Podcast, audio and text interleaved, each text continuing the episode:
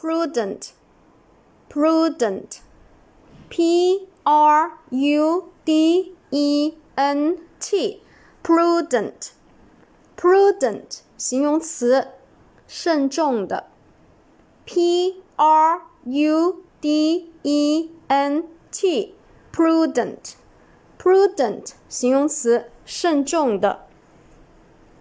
啊，它的词态变化，我们来说一下。比较级前面加一个 more， 最高级加一个 most，啊，这些都是啊不规则的哈。